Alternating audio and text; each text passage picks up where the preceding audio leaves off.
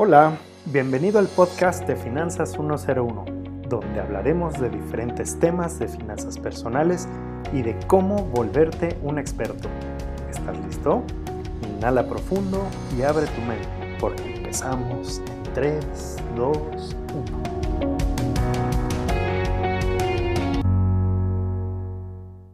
Hola, bienvenidos. Hoy vamos a hablar de los hábitos financieros. Y antes de iniciar este tema me gustaría platicarles que este material está inspirado en un curso de hábitos comerciales que tomé con mi coach José Luis Acuña. Dicho esto, vamos a sumergirnos en el tema. Todos sabemos que los hábitos buenos y malos impactan en quienes somos y en lo que podamos llegar a ser y a hacer pero muy pocas veces nos preguntamos si nuestros hábitos están alineados con lo que queremos hacer en la vida y el tema en particular que aquí nos compete es el de las finanzas personales. ¿Tú conoces a alguien que su deseo sea cada vez estar peor financieramente? ¿Quién en su sano juicio desea ganar menos dinero, enfermarse de gravedad, tener más deudas y no tener el control de su vida? Nadie, ¿no? Pues resulta que mucha gente no lo desea, pero con los hábitos financieros que tienen es precisamente hacia donde se dirigen. Es como si yo deseara correr un maratón de 42 kilómetros, pero no puedo correr ni 10 minutos, me alimento mal, fumo y bebo en exceso y nunca de los nunca salgo ni a caminar. ¿Tú crees que voy realmente a correrlo algún día?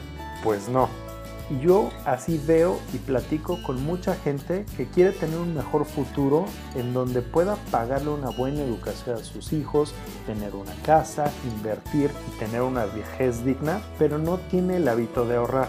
Y en su lugar, dinero que le llega, dinero que se gasta en cualquier pretexto cambiar frecuentemente de coche, salir de copas bastante seguido, gastar mucho, vacaciones lujosas, el teléfono de moda, la ropa, etc.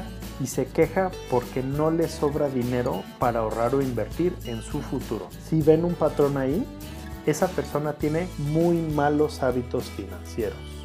En este capítulo realmente no te voy a decir cuáles son los hábitos que tienes que cultivar y cuáles tienes que dejar, pero te voy a dar una técnica para que lo puedas identificar y lograr. Primero me gustaría preguntarte, ¿estás dispuesto a hacer algo diferente para tener un futuro extraordinario? Porque la clave está en tener hábitos que te lleven hacia ese camino. Y como los hábitos no se forman de la noche a la mañana, muchas veces no se hacen de forma consciente.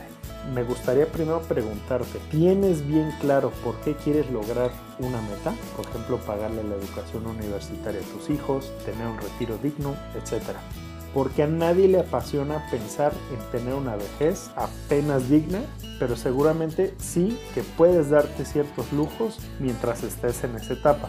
Por ejemplo, a mí me encanta viajar y es algo que me gustaría garantizar en mi vejez. Obvio, comer, pagar mi casa, servicios y todo lo demás. Entonces, eso me da una claridad de por qué quiero hacerlo. Aquí te daré unos tips para poder generar esos hábitos que harán que logres tus metas financieras y que puedas hacerlo de forma sostenible. 1. Define lo que quieres lograr financieramente y entiende el por qué lo quieres lograr. 2. Encuentra qué acciones debes de tomar día a día para poder conseguirlo. Ahorrar un poco más o dejar de gastar en X, Y o Z. 3. Ahora olvídate de esa meta y mejor enfócate en el proceso. Esas acciones que son las que te llevarán a hacerlo realidad. Es mucho más fácil lograr las cosas cuando con la repetición de tus acciones generas esos hábitos que te harán el ahorrador o inversionista que deseas ser.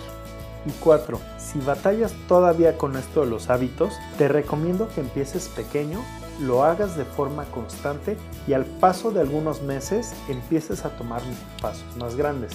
Esto es lo típico que pasa cuando queremos ahorrar. Les voy a dejar el caso de Jorge y Sofía.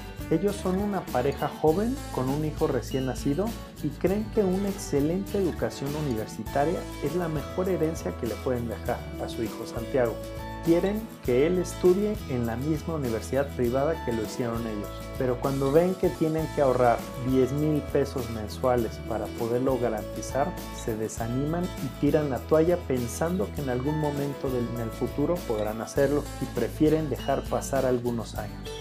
Lo que conscientemente no se han dado cuenta es que al dejar pasar el tiempo, lo que hacen es que la misma meta la van a tener que completar en menos tiempo. Entonces cada vez va a ser más difícil que lo empiezan a hacer. Si en cambio inician ahorrando ahorita los 4000 que sí pueden, les será mucho más fácil que en el paso de un año o dos puedan ir aumentando este monto de ahorro porque ya han generado fácilmente un hábito de ahorrar para ese fin específico de la Universidad de Santiago. Ya para irme les dejaré esta frase de Robert Collier. El éxito es la suma de pequeños esfuerzos repetidos día tras día. Síganme en mis redes sociales, arroba asombratmx y hasta la próxima.